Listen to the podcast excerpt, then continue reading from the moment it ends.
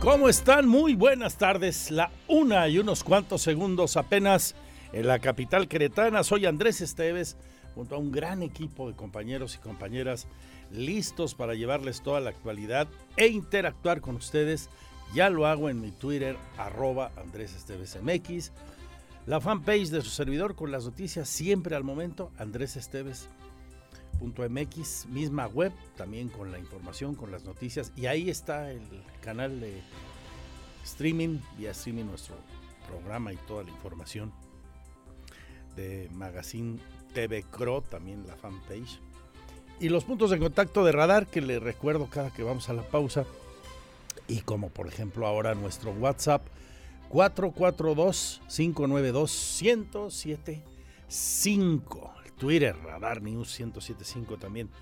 Bueno, hoy eh, muchas cosas destacadas, una mañana nubladona, lloviznando por algunos lados de la ciudad, sí, peligrosamente tequilera y sugerentemente ensabanable. Todo eso y más de aquí y hasta las 3 de la tarde. Hoy que el presidente pues como suele ocurrir con todos los jefes de Estado en nuestro país, su corazón late más o menos para donde está su ideología, ¿no? ¿Por qué tantísimas armadoras se fueron a Guanajuato en los sexenios panistas? ¿Por qué? Cuando Fox era presidente. ¿Quién sabe, verdad? ¿Quién sabe? ¿Será que les regalaban muchas cosas o no sé? Qué bueno finalmente que se vinieron aquí a Guanajuato, qué bueno. Ahora le toca el turno a Sonora, será porque ahí está uno de los consentidos del presidente. Bueno, para allá se va la empresa de litio mexicana. Litio MX se instalará en el estado que gobierna el exsecretario de Seguridad, el señor Alfonso Durazo. Tras reunirse con López Obrador, se dio a conocer esta mañana que estará encargado de coordinar la continuidad del proyecto.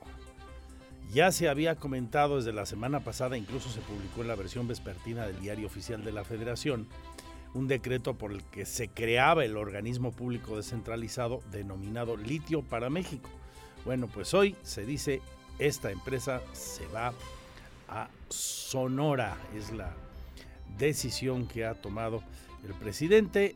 El señor López Obrador encargó a Durazo coordinar esta empresa en aquel estado del norte de la República Mexicana. De las cosas destacadas a esta hora de la tarde. Luego de otro destape más y que yo lleve la cuenta, van tres muy formales, con todo lo que esto quiera decir, del dirigente nacional del PAN, Marco Cortés, hacia el gobernador de Querétaro, Mauricio Curi, incluyéndolo en la lista donde hay varios nombres más, que si el gobernador de Yucatán, que si la senadora Lili Telles, que si otros más. Bueno, eh, ayer, como le contaba con oportunidad, en la reunión de senadores que se celebró aquí, la plenaria de senadores del PAN, eh, otra vez Marco Cortés volvió a decir que Curi está ahí en la lista y que es uno de los buenos. Eso fue ayer. Bueno, hoy Mauricio Curi otra vez dice, no es el tiempo, estoy comprometido con Querétaro al 100% y este, pues ahí quedó, ¿no? Ahí quedó. Dijo el clásico, ni se encarta ni se descarta, pone pues en el tono del librito, no es el tiempo, dice Curi, mi prioridad es Querétaro, su mensaje. Envió otro mensaje interesante también hoy el gobernador a los concesionarios de Crobús, les vuelve a decir, habrá nuevos competidores y ya basta de comprar este camiones a los chinos. No lo dijo él, lo digo yo, ya basta de comprar equipos de otro nivel, francamente, de calidad en materia de transporte público colectivo. Los chinos son buenos haciendo algunas cosas, no camiones. Hay muchas armadoras, marcas de mucho mayor calidad y comprobada su eficiencia, comprobada su eficiencia en el transporte público. Eh, así que de las cosas que dice el gobernador hoy que van a cambiar con eh, la nueva estrategia es tener una flotilla que incluya nuevos autobuses que se sumen a los actuales para que mejore la calidad en el servicio, sobre todo haya más unidades y las rutas sean más eficientes, pasen más camiones en menos tiempo. Tengo el detalle de lo que adelantamos al inicio de la semana, la firma por parte de 34 universidades de un manifiesto en favor de la economía circular y el medio ambiente. Fue un evento de gran relevancia en el Teatro de la República. El día de hoy arrancaron ya los notarios con la presencia de Guadalupe Murguía el mes del testamento. Tradicionalmente es septiembre, luego lo alargaron ya hasta octubre, el mes en que se dan facilidades y descuentos importantes en las notarías y en el gobierno para que las personas no dejen broncas tras su muerte con sus testamentos. Bueno, de esto y más, cómo va el regreso a clases que comenzó ayer y de ello vamos a platicar en los minutos que nos quedan hasta las 3. Tendremos los deportes con Víctor Monroy, por supuesto Oli Lara con cultura y espectáculos. A unos cuantos días de que arranca el Hey Festival vamos a platicar con la directora de este festival a nivel internacional con Isara García Rodríguez, la presencia de premios Nobel, de personalidades del mundo de la cultura, las artes, eh, muy destacadas, vendrán de nueva cuenta a este festival organizado aquí en Querétaro por la administración del presidente Luis Nava, un proyecto que inició con eh, Marcos Aguilar en la pasada administración y Afortunadamente lo hicieron bien entonces y lo han hecho muy bien ahora, le han dado continuidad y qué bueno que Querétaro siga siendo sede de eventos de este nivel. Comenzamos pues, si me permite, en muy poquito, después de la primera pausa, con el resumen y luego el detalle de la información. Bienvenidos, bienvenidas. Este es el resumen, lo más importante del día en Radar News es presentado por los más exquisitos platillos de comida tradicional mexicana de restaurante Hacienda Los Laureles.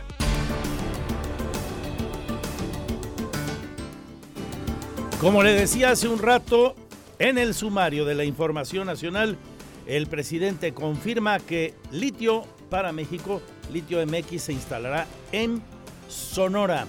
Da el proyecto y la supervisión del mismo, además, a gobernador de aquel estado, el señor Durazo, quien fuera secretario, se acuerda usted, de seguridad a nivel federal. Hoy en martes de pulso de la salud sigue a la baja y de manera sostenida el COVID-19 a nivel federal. Es el inefable López Gatel quien dio la información en la mañanera. Siete semanas de reducción consecutiva, vamos en muy buen paso a los niveles mínimos que hemos alcanzado en otros eh, periodos interepidémicos o interciclo epidémico. Como ya señalábamos la semana pasada, estábamos por debajo del ACME, del punto máximo de la primera ola. Estamos en este momento aproximadamente a la mitad de la intensidad que llegamos a tener en la primera ola, que, como saben todas y todos, fue la ola más pequeña como producto de las acciones que hicimos en su momento con la Jornada Nacional de Salud Pública, el confinamiento, etcétera, etcétera. Esto también nos lleva, como hemos estado señalando, que en estas siete semanas que la hospitalización va en franca reducción, la ocupación de camas eh, destinadas al tratamiento de COVID en su carácter de camas generales es solo del 5% y 3% las que son dedicadas a las pacientes y los pacientes críticamente enfermos. Y por su parte, las defunciones son también ya, eh, están en lo mínimo, estamos acercándonos a tener ya solo un dígito en el promedio de defunciones diarias.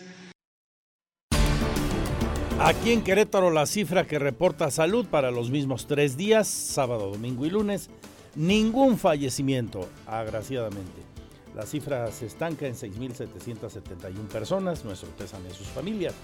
El número de contagios para estos tres días fue de 135 casos de la enfermedad, hay 24 hospitalizados, 6 de ellos se reportan graves, 14% de ocupación de camas con ventilador y 26% de camas sin ventilador, como vemos en la gráfica del 71 Radar TV, la tele de Querétaro, y le cuento a usted aquí en la radio. En materia de salud, para cerrar este sumario en ese bloque, se recupera favorablemente el primer paciente que tuvo en Querétaro viruela símica, la viruela del mono. El segundo caso está en recuperación y el tercero, van tres en Querétaro, se encuentra en aislamiento domiciliario. Es la doctora Pérez Rendón. Descartados y los tres confirmados. El primero ya completamente recuperado, sin casos secundarios en sus contactos. El segundo en ese proceso todavía no cumplen los 21 días sus contactos para la vigilancia. Y este, bueno, pues apenas recién diagnosticado.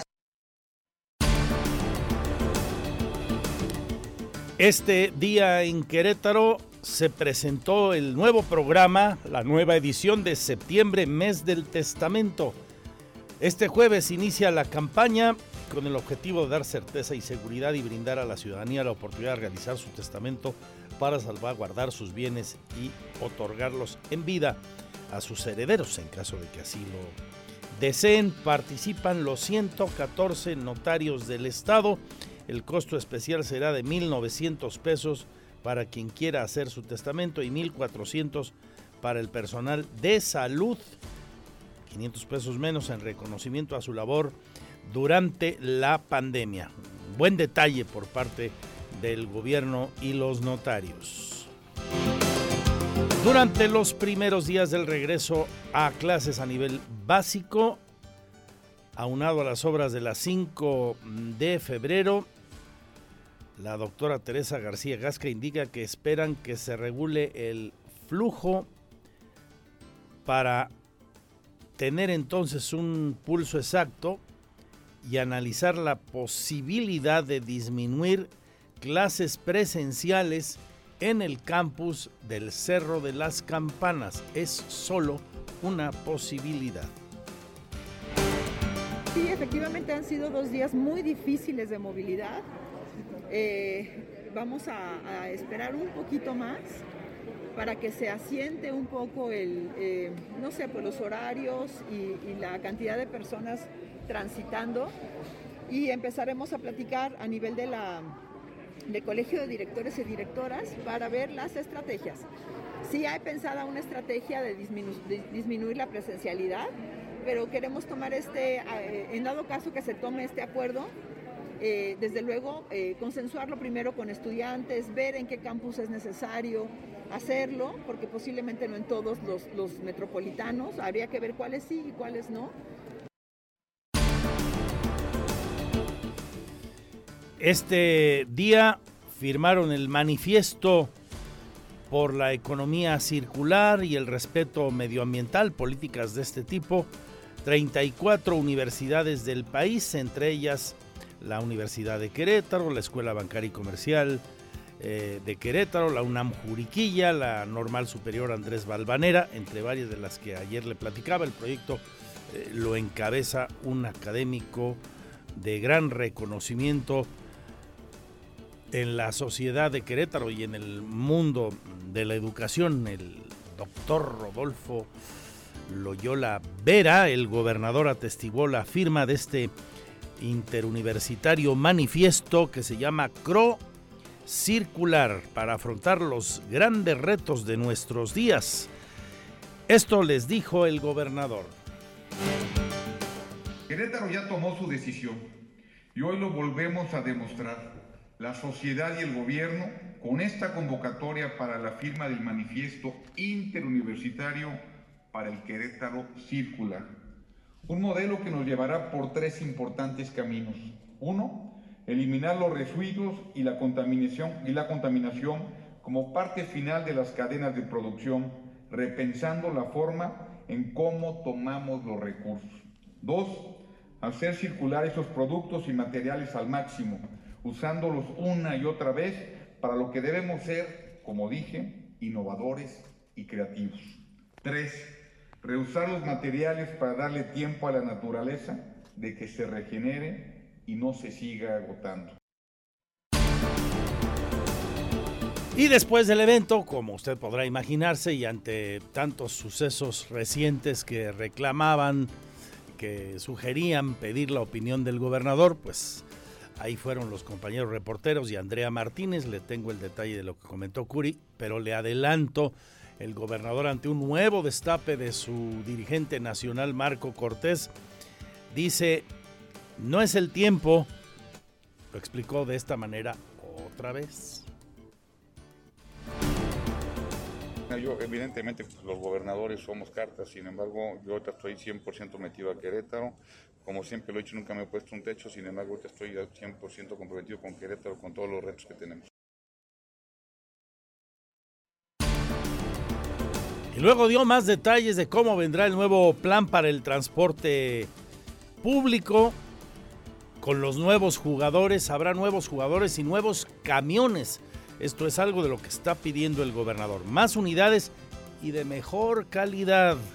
Ya no unidades chinas, de plano. Yo en lo personal no, estuve de acuerdo, no, no estoy de acuerdo que sean chinas porque hay muchos problemas en, refacciones, etcétera. Tendría que ser algo totalmente nuevo y, de mejor calidad. ¿Cuántos tendrían que comprarse, gobernador? Más o menos. No me quiero adelantar, pero teníamos nosotros cerca de 900 camiones, nos bajó el 50% la, la necesidad de la demanda del transporte y ahorita andamos cerca de los 600. Se le pidieron 35 camiones más para que entraban a clases. En información de nuestros municipios, el presidente municipal de Huimilpan reconoce que hay investigaciones por los hechos ocurridos en los que perdió la vida Daniel Franco Miranda, presuntamente por brutalidad policíaca. Está prófugo su exsecretario de Seguridad y hay investigaciones hacia esa alcaldía. Es Juan Guzmán.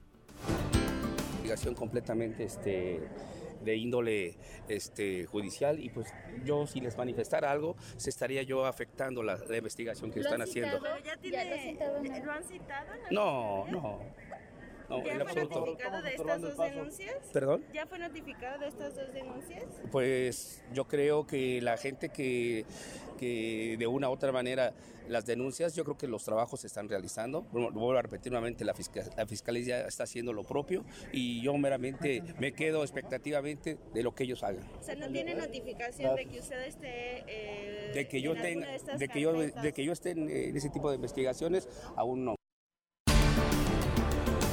Cantinflas era serio en el manejo del lenguaje al lado de este hombre, ¿verdad?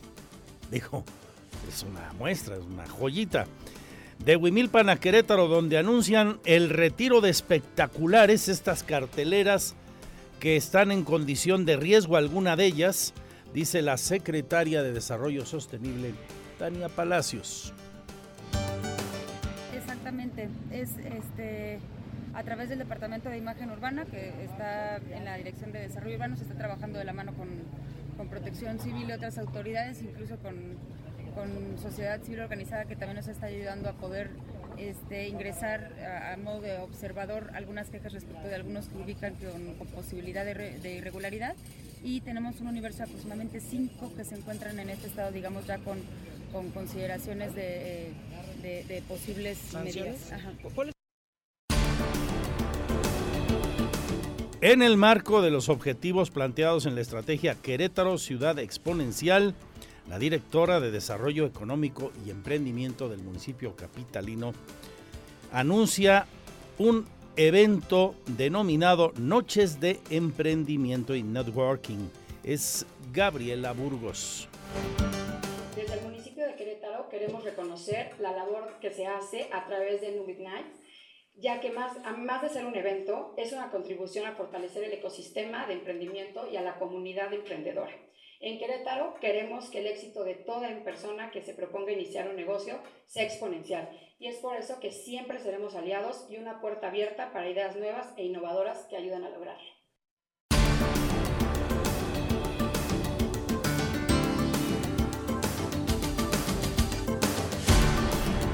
En Huimilpan, información en Querétaro y ahora me voy hasta San Joaquín, a la sierra. Está afectada la producción de las manzanas. ¿Han probado las manzanas de San Joaquín? Hijo, también ricas. Chapeadas, así como los carrizos de algunas mujeres. Bonitos, bonitos. Es el presidente Manuel Ledesma Robles. Pues la manzana también le afectó que no llovió a tiempo y este, se cosechó muy poca manzana, no creció, está chica ahora y se ha cosechado muy poca. Bueno, todavía se sigue cosechando ahorita porque es el mes de agosto. Este, yo creo que el 100% ha de ser un, de que siempre se cosechaba, un 80 a lo mejor ahorita.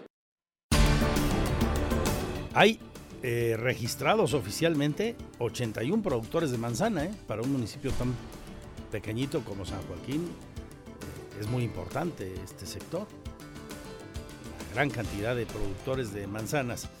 De San Joaquín venimos acá, corregidora, donde la Unión de Asociaciones Ciclistas de Querétaro tuvo su segunda reunión con la Secretaría de Desarrollo Urbano para poder conocer los avances del proyecto del distribuidor vial Santa Bárbara que se construye ahí en Corregidora. Es Andrei Montero, uno de sus voceros. Y debajo del puente nuevo de toda la construcción que se está realizando, incluye ciclo, ciclovías en ambos sentidos. Entonces, este nos pidió nuestra opinión y pues ya, ya dimos nuestras observaciones, por ejemplo, pues el ancho que tiene que tener la ciclovía, en las, en las esquinas del puente Santa Bárbara, la curva, y ahí nos mostraron el gráfico donde pues, eh, el ancho que tiene y cómo va a estar eh, protegido, ¿no? En este momento tienen dialetones, pero pues hablando sobre el proyecto de que los dialetones más como en avenidas este, de alto tránsito, pues van a visualizar otra forma de colocarle volardos o la ciclovía en las esquinas, que sería subirla a nivel de banqueta. Y ojo con la siguiente información, al abrir la página de temas sociales, preocupante. Fíjese usted lo que dice el INEGI. Querétaro es el estado con mayor porcentaje de violencia total contra las mujeres. La directora general adjunta del INEGI habla de esto con nosotros. Le adelanto lo que nos dice Alejandra Ríos. de violencia total contra las mujeres en el periodo de octubre de 2020 a octubre de 2021 fueron Querétaro con 49.8% y Colima con 48.2%. Las entidades con menores prevalencias fueron Tamaulipas con 34.2% y Chiapas con 26.9%. Para reflexionar y trabajar el dato, ¿eh? como sociedad, las autoridades, todo mundo. El Estado con mayor porcentaje de violencia total contra las mujeres. Atrás de nosotros Colima, otro estado en términos geográficos pequeño del país, pero pues eh, muy mal. Andamos en este asunto, en este tema de el respeto hacia eh, las mujeres pésimo asunto, pues vamos a comentarlo y, luego pues ojalá que reflexionemos sobre esto.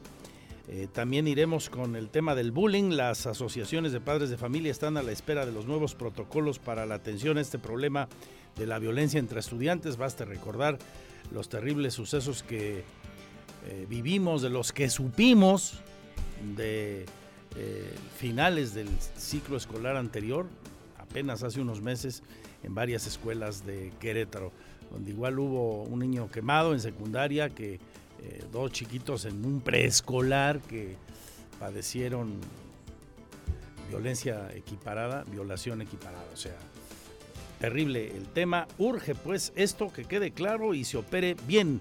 Habla Iyar Sayim López Bustamante, la presidenta de la Asociación de Padres de Familia de Querétaro De hecho, hemos recibido capacitaciones justamente para atender ese, ese punto, porque la necesidad en cuestiones psicoemocionales dentro de las escuelas, y no solamente en las escuelas, sino en, la sociedad en general, pues es alarmante. Entonces, se están trabajando varios proyectos. De hecho, nos comentó la de UCB que están trabajando los protocolos para aplicarse en estos nuevos ciclos escolares. Y también estamos, por ejemplo, colaborando con Corazones Mágicos, que ellos traen un taller padrísimo para las escuelas, que es la prevención contra la violencia sexual infantil. En la página de Economía, Finanzas y Negocios, a propósito de la temporada y del regreso a clases, pega en los bolsillos de las familias el incremento inflacionario en los productos y materiales escolares. Es del 20% el aumento según el presidente de la Asociación de Papelerías de Querétaro, José Ramón Carnicero. El tema de los precios sí ha sido un tema muy crítico porque sí ha habido muchos incrementos, incrementos. Hay una crisis internacional del papel y en el último año el papel solamente ha subido un 100%. Entonces esto repercute en libretas, en cuadernos, en diccionarios, en todo lo que implica papel y pues algunos otros artículos también han subido bastante sí este, el incremento de precios sí ha sido fuerte para todos los artículos de papelería. ¿Cuánto en promedio, digamos? Digamos que en global como un 20%. Más de la materia, un juez federal acaba de declarar hoy en concurso mercantil a Interjet, que hace un rato está parada, usted lo recuerda, ordena iniciar un proceso de conciliación para buscar un convenio con acreedores a los que se estima deben más de 40 mil millones de pesos. Recordemos, el mero mero de esta empresa, Miguel Alemán Magnani, está fuera del país desde que se le vino encima el problema financiero a su empresa Interjet. Bueno, hoy se anuncia esto. Vamos a tener también información de política y políticos. Adriana Cruz y José Luis El Chepo Sainz son los aspirantes a presidir el Comité Municipal del PAN en Querétaro, lo revela la presidenta de ese partido. Añade que esta demarcación y Colón fueron los únicos donde hubo dos planillas inscritas a los procesos donde habrá, habrá por tanto elección. En los demás municipios, 16 restantes, solo hubo una planilla, así que pues es de cajón que esa planilla será quien encabece a esos 16 municipios. Aquí y en Colón estará la disputa.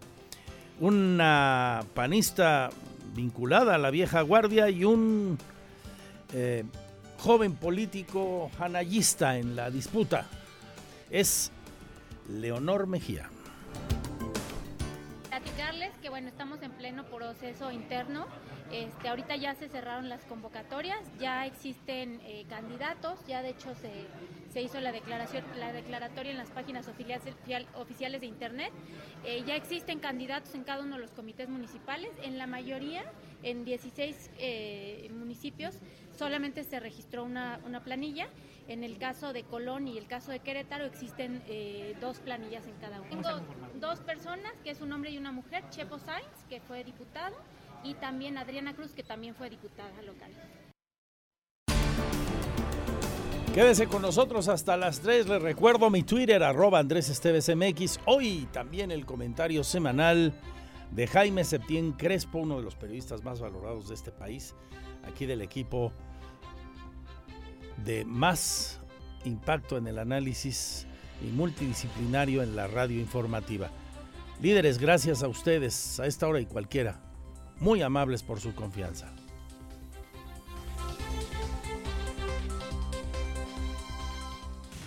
Este es el resumen, lo más importante del día en Radar News. El reporte vial en Radar News, la mayor cobertura. Vámonos a las calles de Querétaro donde hay broncas de tráfico a la 1.42 de esta tarde. Apreciado Abraham Hernández.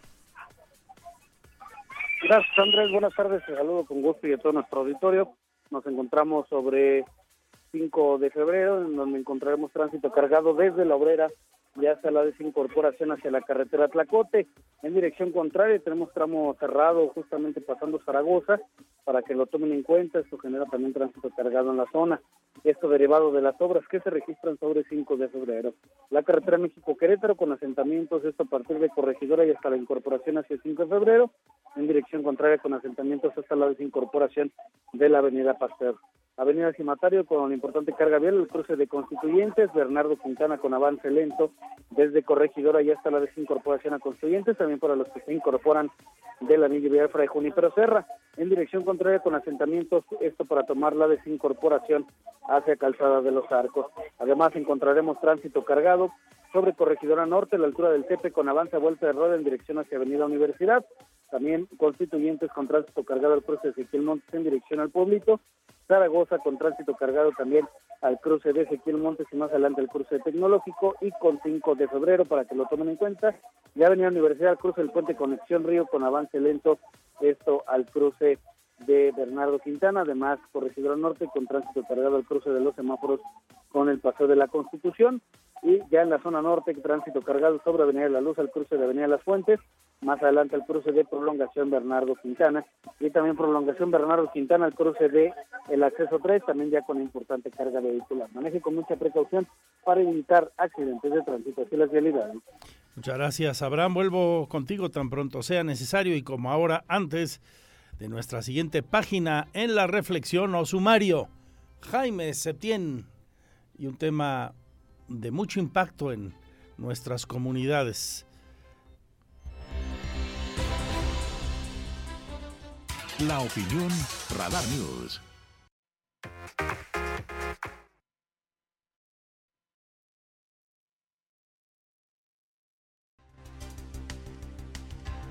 Muy buenas tardes Andrés, muy buenas tardes amigos, radio escuchas y televidentes.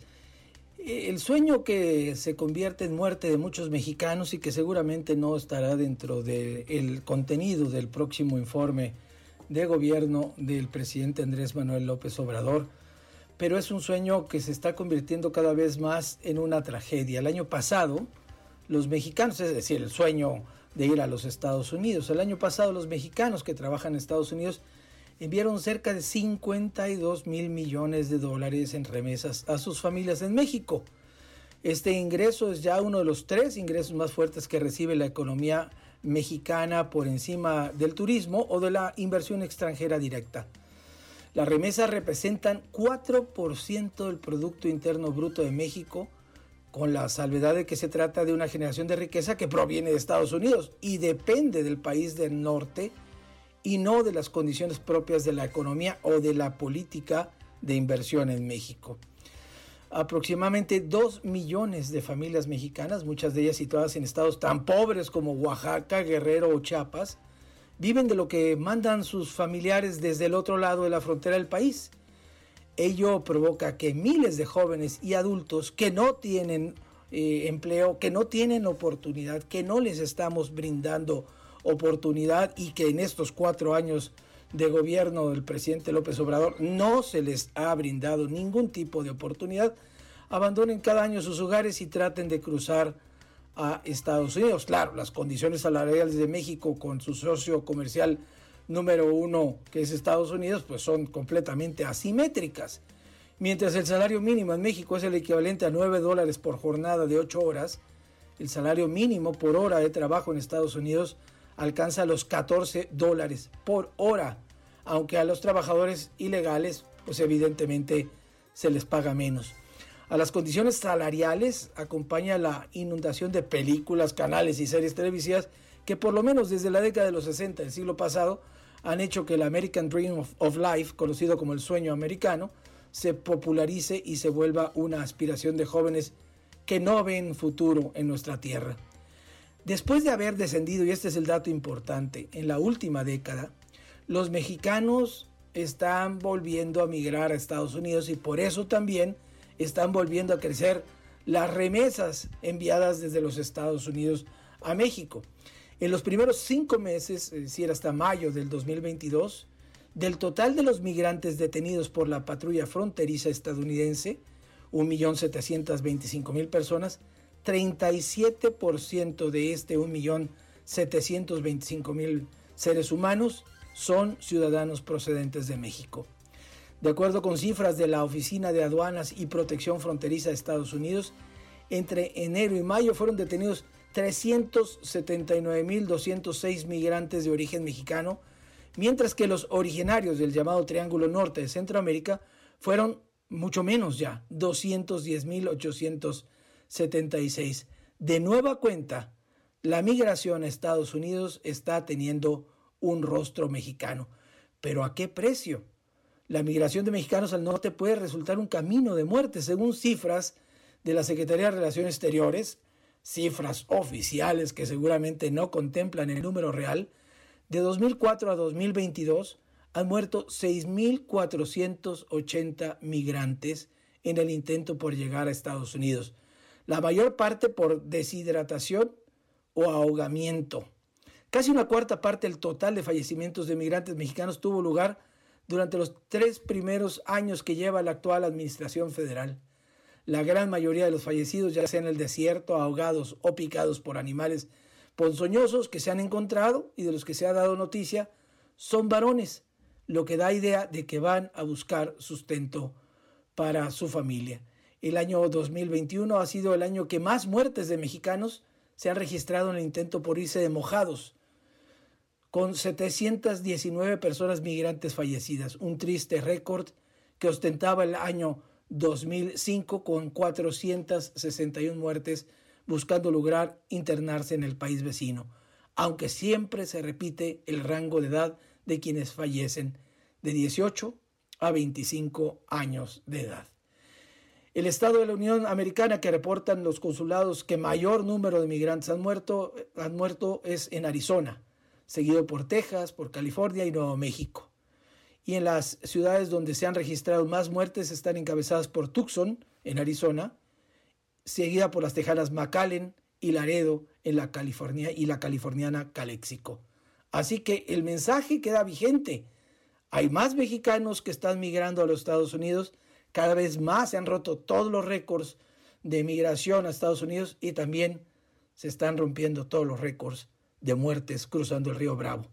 Y créame que las, los 52 mil millones de dólares que envían estos eh, paisanos nuestros a las familias en México no son un logro del gobierno federal, más bien son una muestra de, de lo fallido que tenemos en este país desde hace mucho tiempo, no digo que sea de los últimos tres años a la fecha o los últimos cuatro años a la fecha, pero en los últimos tres años, ya le di las cifras, eh, lo que antes era un descenso real, muchísimo menos mexicanos estaban migrando a Estados Unidos, se ha vuelto de nuevo la única salida para miles, para cientos de miles de jóvenes de 18 a 25 años que en este país no ven por dónde.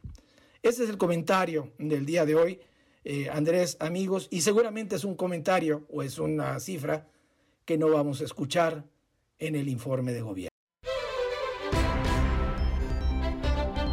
Seguimos con la información, nota destacada hoy por el alto valor que tiene una firma de un acuerdo y compromisos planteados como el que se dio en el Teatro de la República. Ahí el gobernador encabezó la firma de este manifiesto interuniversitario CRO circular.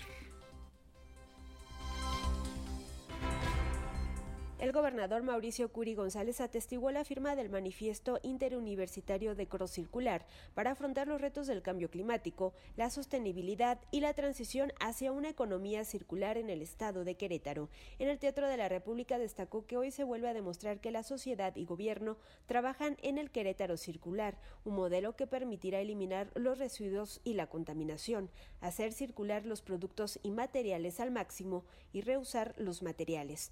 Además sostuvo que es un modelo que abre oportunidades al emprendimiento con valor. Querétaro ya tomó su decisión y hoy lo volvemos a demostrar. La sociedad y el gobierno con esta convocatoria para la firma del manifiesto interuniversitario para el Querétaro Circular. Un modelo que nos llevará por tres importantes caminos. Uno, eliminar los residuos y la contaminación, y la contaminación como parte final de las cadenas de producción repensando la forma en cómo tomamos los recursos. Dos, hacer circular esos productos y materiales al máximo, usándolos una y otra vez para lo que debemos ser, como dije, innovadores y creativos. Tres, reusar los materiales para darle tiempo a la naturaleza de que se regenere y no se siga agotando. Curi González celebró que las universidades se adhieran a este manifiesto, ya que el sector de la investigación y la generación del conocimiento es el ecosistema ideal para que este concepto rinda frutos. Reiteró el compromiso de su administración para dar un acompañamiento efectivo en este tema que es de prioridad para la sustentabilidad y abonar para que las siguientes generaciones cuenten con los recursos suficientes para su desarrollo. Por su parte, la directora de Querétaro Circular, Cristina Casas Robles, explicó que este manifiesto lo firmaron 34 entre ellas la UAC, el TEC de Monterrey, la Escuela Bancaria y Comercial, la UNAM Juriquilla y la Escuela Normal Superior de Querétaro, y con lo cual inicia la era de la transición que reconoce los costos ambientales y sociales en todo lo que se hace.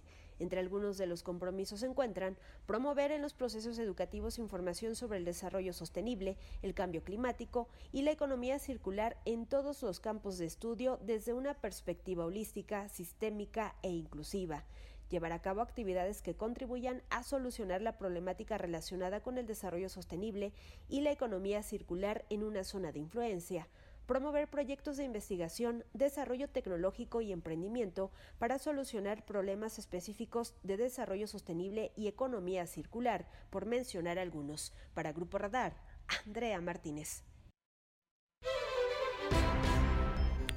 Cambiamos de asunto y a propósito de retos, vaya que tenemos uno en Querétaro. Lo hemos sabido desde hace tiempo el enfrentar el complejo problema de la violencia intrafamiliar, la violencia hacia la mujer en cualquiera de sus versiones, desde la económica hasta la más deplorable, la, física, la psicológica. Es algo que tenemos presente, está ahí en las fiscalías, eh, el dato estadístico, está ahí en la realidad de muchas relaciones. Unas se expresan, llegan a ser estadística porque se denuncian, muchísimas más, muchísimas más no, por miedo, por temores, por eh, temas culturales aún, por increíble que parezca en pleno siglo XXI, en 2022, pero es el fenómeno, un cáncer social terrible, tanto así que Quizá ni usted ni yo nos lo hubiéramos imaginado lo que hoy revela el INEGI. Somos el estado del país con mayor porcentaje de violencia total contra las mujeres en el país. Esto es de impresionar la prevalencia de la violencia contra las mujeres de 15 años y más en el ámbito escolar a lo largo de la vida escolar, según diversas encuestas, también nos ubican en primer lugar. Es un dato que me comparte mi compañera y amiga Diana González. Eh, el nivel de prevalencia es 40.3 Querétaro. ¿eh? Le sigue el Estado de México. Note usted la diferencia de población con el 36.6, casi 4 puntos menos. Y luego en tercer lugar, en esta reflexión, en esta encuesta, eh, Colima, que también está, igual que nosotros, muy afectada por la prevalencia de violencia contra las mujeres en esos rangos de edad a lo largo de la vida. Ya no solo en edad escolar, ahí el primer lugar nos lo quedamos eh, nosotros de acuerdo al INEGI el promedio nacional es del 70.1%, altísimo también a nivel nacional. Platicamos del tema con la directora general adjunta del INEGI, Alejandra Ríos.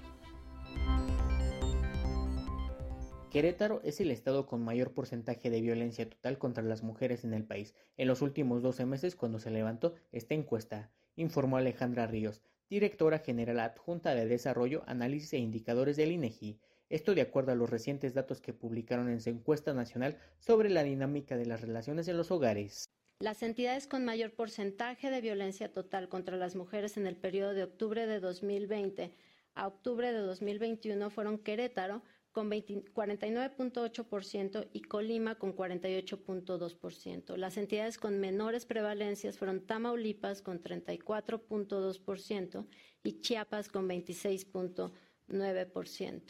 Es decir, que 49.8% de las queretanas mayores de los 15 años han sufrido algún tipo de violencia recientemente, estando la entidad 7 puntos arriba de la media nacional en este espectro. Asimismo, ante la pregunta para las mujeres de si han vivido algún tipo de violencia a lo largo de su vida, el 70.1% de las mexicanas contestó que sí. El Estado de México fue la entidad con el mayor porcentaje, con 78.7, y Querétaro el tercero con 75.2. Esta encuesta recientemente publicada, uno de sus objetivos es que sea referencia para que los gobiernos tomen medidas en política pública para reducir los índices de violencia contra las mujeres. El INEGI reportó que para la quinta edición de esta encuesta visitó 140.784 viviendas como muestra. De igual forma reportó para este registro cinco tipos de violencia, la patrimonial, la económica, la sexual, la psicológica y física. Estas se ejercen en espacios como lo son en la familia, el trabajo, la escuela, en la comunidad y con las parejas. Para Grupo Radar, Diego Hernández. Mucho por hacer como sociedad. Hay ya planes en marcha, acciones que eh, se están desarrollando en el colectivo social y desde la autoridad, pero queda claro con esto, ¿no? Falta muchísimo. Hay que profundizar demasiado en el tema. Y una política pública, una política de Estado muy sólida, muy firme. En otros asuntos, a las 2 con 14 minutos, presentan la nueva edición de septiembre, mes del testamento. Este jueves inicia la campaña Septiembre Mes del Testamento 2022 en el estado de Querétaro, anunció la secretaria de Gobierno estatal Guadalupe Murguía Gutiérrez, esto con el objetivo de dar certeza y seguridad, así como brindar a la ciudadanía la oportunidad de realizar su testamento para salvaguardar sus bienes y otorgarlos en vida a sus heredados. De esta manera explico que en esta campaña participarán 114 notarios del estado y el costo especial será de 1.900 pesos para quien quiera hacer su testamento y 1.400 400 pesos para el personal de salud en reconocimiento a todo el apoyo que brindan por la pandemia. Así es, fíjese que sí, a partir del primero de, septiembre se lleva ya el programa del mes del testamento, como todos los años, y en esta ocasión haciendo mucho énfasis que heredar es un acto de amor en el que resuelve uno muchos conflictos a los hijos, a las personas que queremos. ¿Y qué característica tiene? Pues que participan todos los notarios del Estado, 114, y hay un costo especial reducido. Murguía Gutiérrez recordó que el año pasado se realizaron 9.167 testamentos durante dicho mes, por lo que se espera que para este 2022 haya una mayor participación. Este programa arranca a partir del primero de septiembre y concluye el último día de ese mes. Para Grupo Radar, Andrea Martínez. Seguimos las dos y cuarto.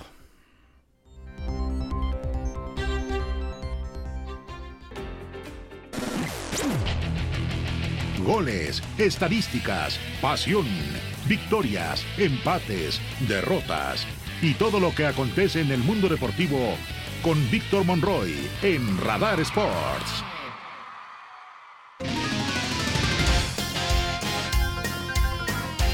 Dos de la tarde ya con 21 minutos. ¿Qué tal? ¿Cómo le va? Bienvenidos a la información deportiva.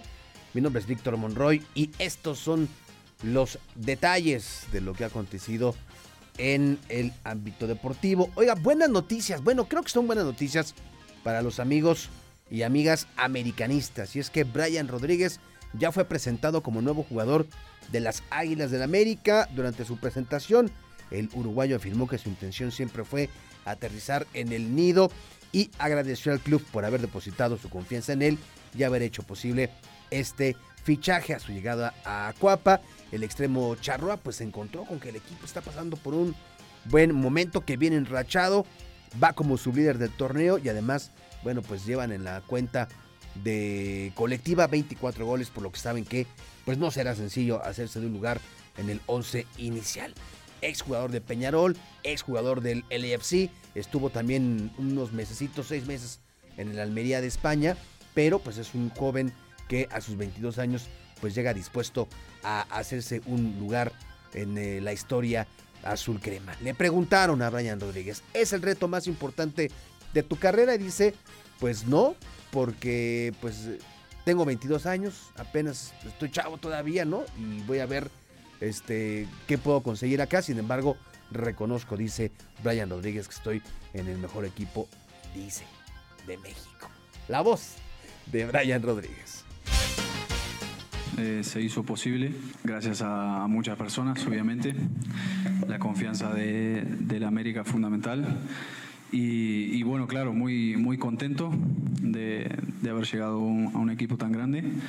Y bueno, mis expectativas son, son muy grandes, eh, de lograr muchos objetivos que, que, el club tiene y aportar mi granito de arena en lo, en lo que pueda. No sé si, si el mayor, pero, pero sí sé dónde, dónde estoy. Es un, es un gran equipo y, bueno, daré todo, todo de mí cuando, cuando me toque, las oportunidades que tenga. Así que nada, pero, pero sí lo veo como un gran objetivo. No lo veo como el reto más grande de mi vida, sino que también tengo, tengo 22 años, vengo a crecer, a crecer acá, aprender muchísimo con todos mis compañeros. Así que, que nada, dar de lo mejor de mí.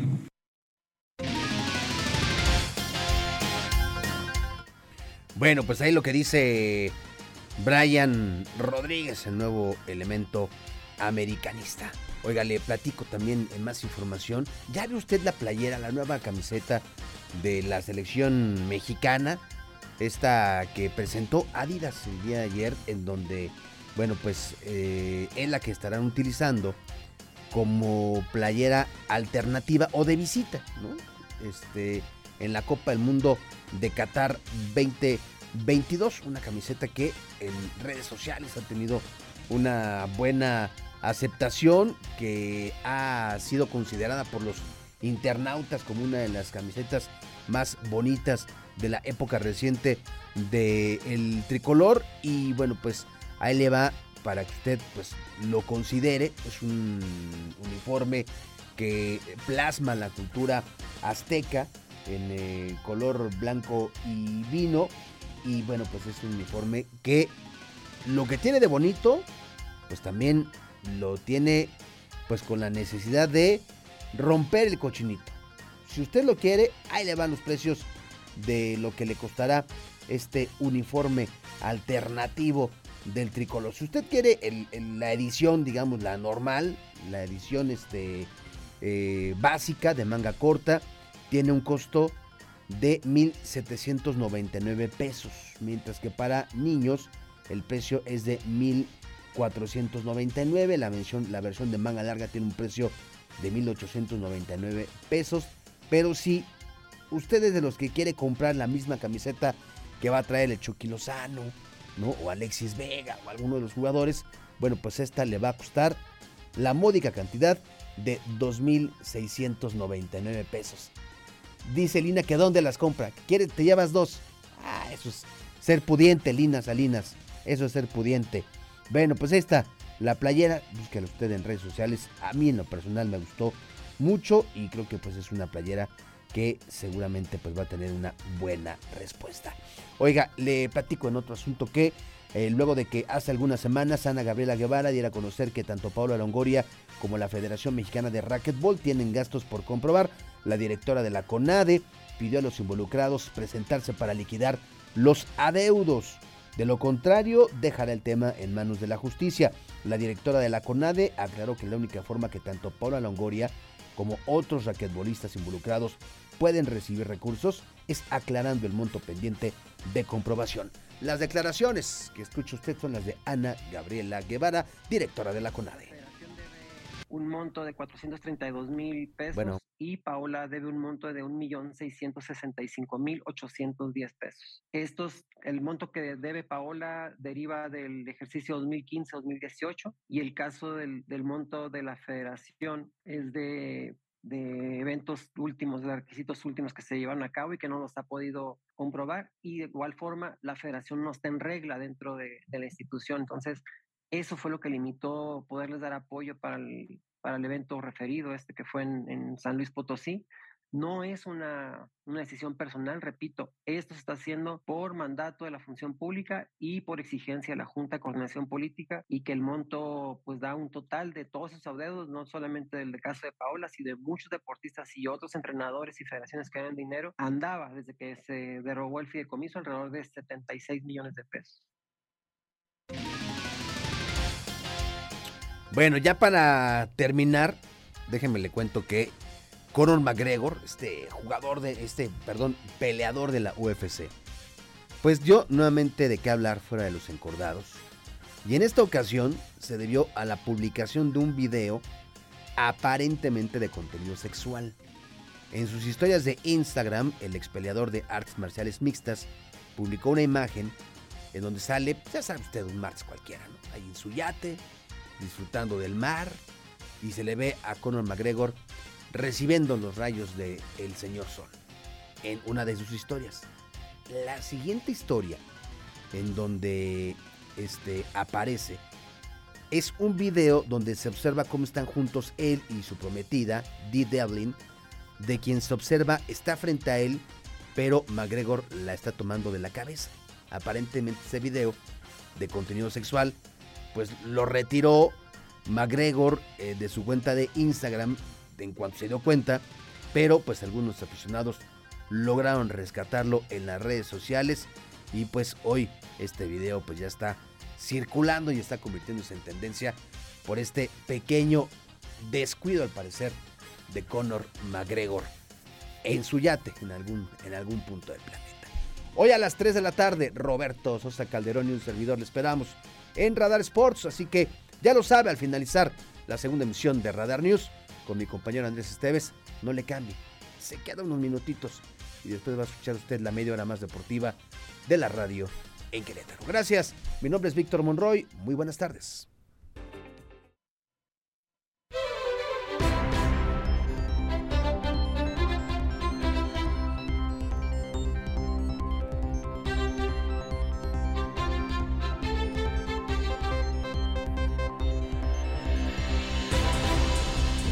Seguimos con la información.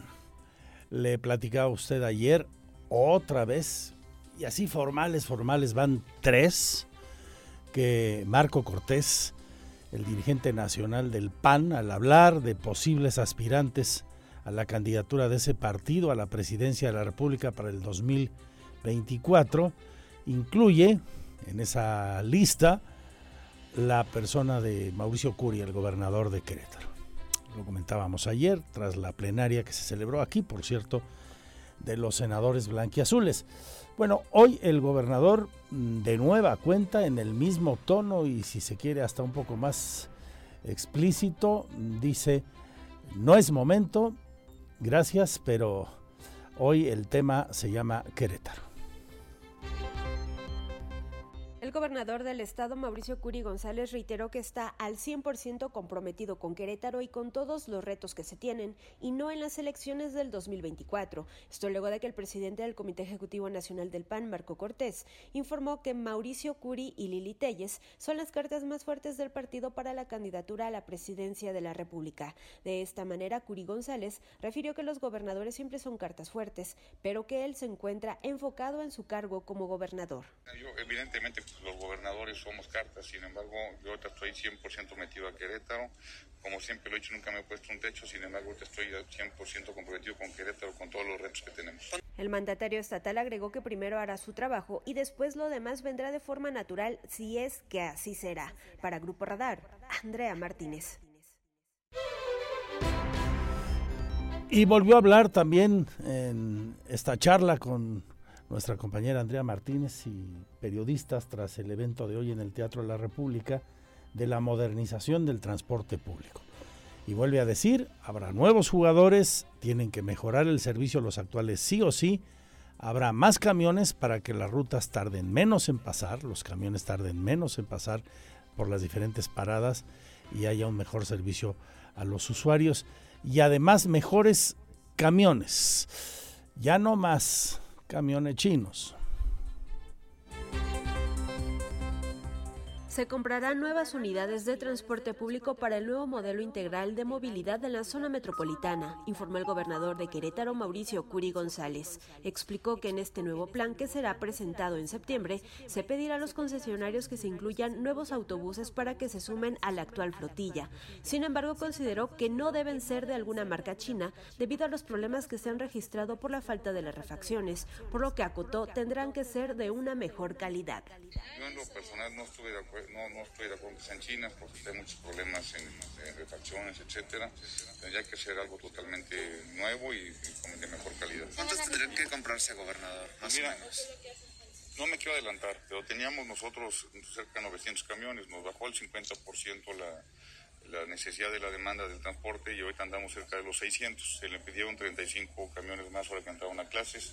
Curi González recordó que anteriormente circulaban alrededor de 900 camiones y que hoy en día disminuyó en un 50% la demanda, por lo que circulan cerca de 600 unidades. El mandatario estatal aclaró que el servicio del transporte público no se arreglará de un día para otro, por lo que reiteró primero se deben ajustar las frecuencias. Para Grupo Radar, Andrea Martínez.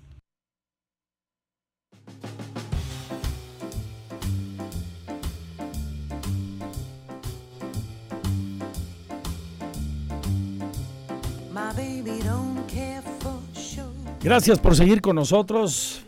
Vamos a relajarnos con eh, esta rica música que seguramente será parte de lo mucho que embelece a Querétaro y mm, a nuestro espíritu en esas calles que arroban tanto en el centro histórico al recuerdo y a las cosas más bellas de, de nuestra historia y de nuestro presente.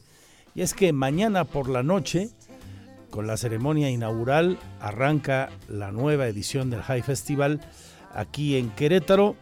Hoy vuelvo a platicar, solo que de manera presencial, lo he hecho en las semanas previas vía telefónica con la coordinadora internacional del High Festival, Isara García Rodríguez. Bienvenida, Isara, ¿cómo estás? Espacio, Andrés, y al canal también.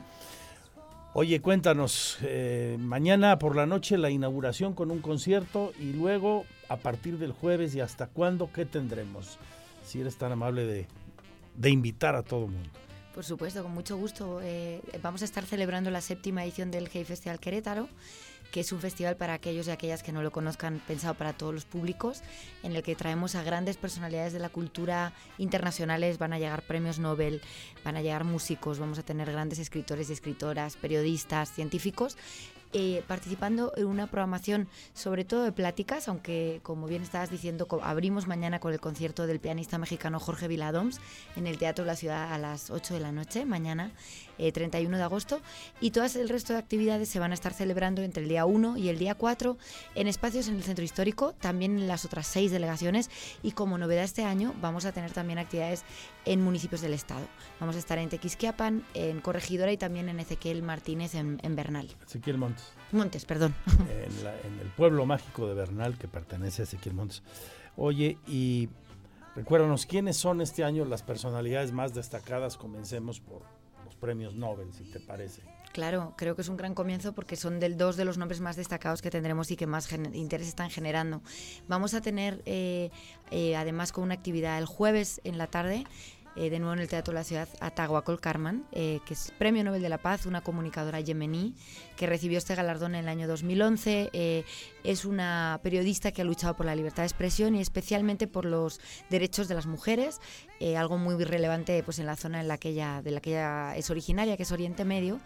Eh, y además tendremos también la presencia de Wole Soyinka, que es el premio Nobel de Literatura nigeriano, gran autor literario, gran autor de teatro y también un gran defensor de los derechos de, la libertad de expresión, ¿no? Eh, que es tan importante ahora eh, en todo el mundo por, por las cosas que, que, están sucediendo contemporáneamente. Bien, de el ámbito musical o artístico en las bellas artes, ¿qué destacarías? Bueno, destacaría el concierto inaugural con Jorge Viladons, un pianista clásico mexicano que además va a presentar un espectáculo en el que participan también eh, bailarines. Eh, y, les puedo contar que creo que va a hacer una pequeña lectura para abrir. Sabe que está en un festival muy literario, así que el artista también va a mezclar, digamos, que otras disciplinas. Eh, y creo que el, más esperado, además de la obra de teatro de La Cachada, que es un grupo El Salvador que estará haciendo una actuación teatral, vamos a tener en el Teatro de la Ciudad también. Eh, y además vamos a tener la presencia de Jarvis Cocker, que es el líder de la banda británica de Britpop Pulp, eh, que el año que viene van a hacer una nueva gira, pero sobre todo Jarvis Cocker, que es muy amado aquí en México, muy querido por los amantes del rock y el pop, presenta un libro en exclusiva en Querétaro, apenas acaba de salir el libro, está recién salido en imprenta, que se llama Buen Pop, Mal Pop. Él es un gran poeta, un gran escritor y además muy divertido. Su conversación va a ser el sábado a las 7 de la tarde en el Teatro de la Ciudad con la periodista Mariana H. Veo que muchos eventos serán ahí, ¿verdad? Sí, bueno, porque es el espacio también, estamos nombrando los destacados eh, y nos parece muy importante siempre hacer el festival gran parte de ello en el centro histórico porque... Tiene, un muy buen aforo, más de mil personas, es un lugar bellísimo, recuperado para Querétaro y llegar ahí tomando la decisión de estacionar nuestro vehículo si vamos en coche en uno de los varios estacionamientos que hay en el centro o tomando alguna ruta, pues eh, de suyo es otra experiencia, ¿no? Caminar el centro histórico, tomarnos un cafecito, una nieve, qué sé yo, y, luego terminar en el High Festival. Eh, a municipios, corregidora, Ezequiel Montes en Bernal y Tequis, ¿qué llevan? Pues vamos a tener en Tequisquiapan uno de los platos fuertes también del festival, que es Rosa Montero, eh, que estará en conversación con Clio Mendoza, es una escritora mexicana joven que está teniendo mucha proyección eh, iba a ser una conversación muy emocionante entre diferentes generaciones, escritoras de los dos lados del Atlántico que tienen también muchas cosas en común. En Bernal eh, traemos un evento que va a gustar mucho a la gente más joven, con un escritor mexicano que antes fue booktuber y también es poeta, que se llama Alberto Villarreal. Y en Corregidora tenemos dos actividades. Eh, la gran escritora y periodista mexicana Almadelia Murillo, que presenta su novela nueva. Y además también estará Cristina Fortuny, que es una venezolana eh, queretana de adopción, que va a estar hablando de un tema muy interesante, que es cómo eh, se combina la tecnología con la educación y también los riesgos de aprender en pantalla, ¿no? que es algo que hemos conocido mucho en los últimos dos años con la pandemia está tan de moda desde un tiempo para acá, con la irrupción de las redes sociales, el Internet en general, en particular las redes, y, y ese bombardeo que tiene tantísimos contenidos muy buenos y otros terribles, nefastos. Así es, en esa dirección también, eh, fíjate que vamos a tener la presencia de la periodista Marta Peirano, es una periodista española que ha escrito mucho sobre tecnología y poder y que va a hablarnos precisamente de los riesgos, los beneficios, la parte buena de la tecnología, pero también la tecnología, su lado oscuro, ¿no? Y, y, cómo esta compilación de datos es útil, pero a la vez te guía en una dirección o en otra, ¿no? Todo lo que tenemos que aprender para usar bien las redes y, y Internet, etcétera. Bueno, pues eh, esta es la charla con Isara García Rodríguez, coordinadora internacional del High Festival, ya en Querétaro. Arranca mañana por la noche. Son más de 100 eventos. Así es, y no lo hemos mencionado, pero tenemos también cosas para los niños y las niñas en el High Festivalito, que se ah, estarán celebrando en el Museo de la Ciudad y también el Jardín Guerrero. Eh, los días 3 y 4 de septiembre para todos aquellos que quieran llegar en familia. Y también tendremos actividades en universidades, esas el día 1 y el día 2. Eh, vamos a estar en la UAC, en el TEC, en la NAWAC y también en el campus de Juriquilla de la UNAM. La mayoría de los eventos son gratuitos, solo hay algunos con costo, ¿verdad? Los que son del programa general eh, tienen costo pero si eres estudiante universitario o mayor de 65, también tenemos cupo gratuito. Ah, ok. Los boletos se pueden conseguir. Estudiantes y adultos mayores siempre gratis. Siempre gratis. Solamente se tienen que registrar con nosotros o acercarse ahora a la taquilla que tenemos en el Teatro de la Ciudad, que está ahora mismo funcionando. Ya estará funcionando hasta, hasta el domingo que finaliza el festival. Pero bueno, hay una variedad de actividades para personas de todas las edades, todos los gustos, así que sobre todo invitar a aquellos y aquellas que nos escuchen a que nos acompañen. Muy bien. De los. Eh, escritores mexicanos o escritoras mexicanas, ¿a quién destacarías?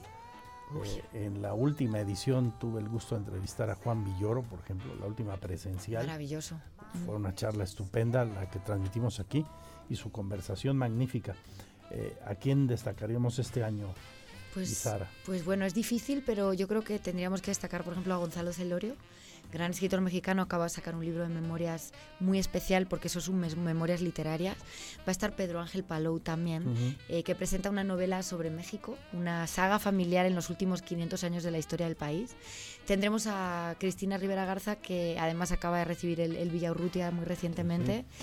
Oye, todo el programa es amplísimo. ¿Dónde lo podemos consultar?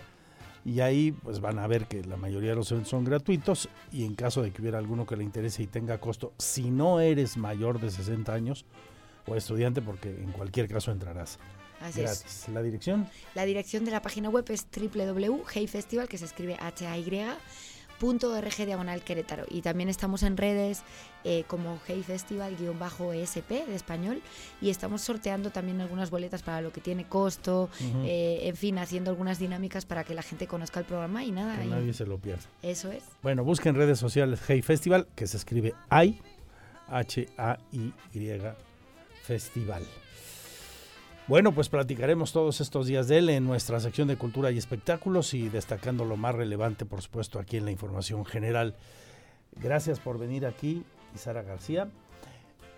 Gracias a usted por seguir con nosotros. Tengo 11 maravillosos minutos para seguirle informando de la actualidad. Mi Twitter, arroba Andrés Esteves MX.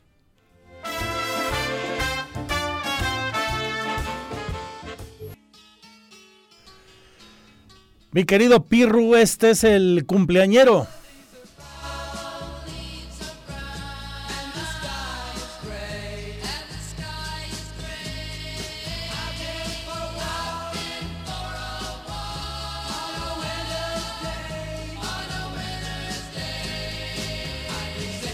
John Phillips, que nació en Carolina del Sur, guitarrista y cantante, fundador y líder de Deep